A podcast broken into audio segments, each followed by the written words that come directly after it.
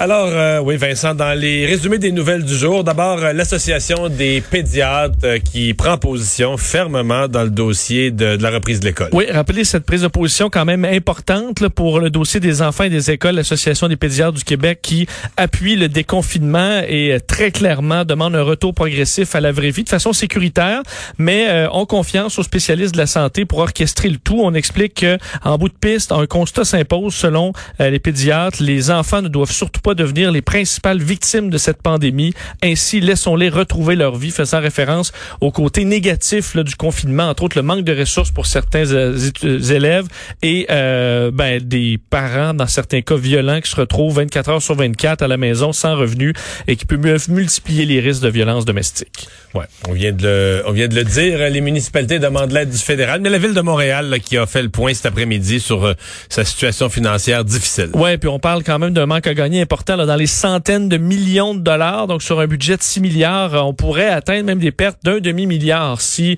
euh, la crise dure un peu plus longtemps. Alors, on, euh, on ira avec du gel d'embauche et on se dirige probablement vers euh, ben, le fait de lever la main au fédéral, hein, alors que la Fédération euh, canadienne des municipalités demande l'aide de Justin Trudeau.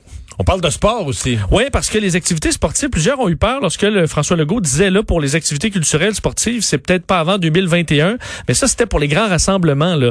Euh, du côté du ministère des Sports, ce qu'on explique, c'est que euh, pour le sport comme tel, là, qui peut se, où on peut respecter une certaine distanciation physique, ben ça devrait être possible bientôt. Euh, on aura donc des, des, trucs à respecter, mais même en piscine, on, on se dit ben il semble pas y avoir d'informations comme quoi le virus se transmet là, dans l'eau de piscine. Alors on pourrait commencer des activités, le tennis, euh, la piscine ou autre.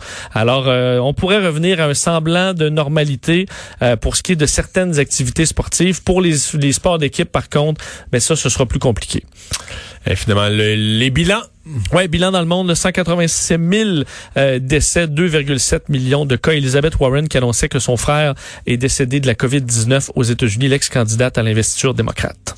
Merci Vincent, merci à vous d'avoir été là. On se joint à LCN dans quelques instants et à l'équipe de Paul Larocque. Le retour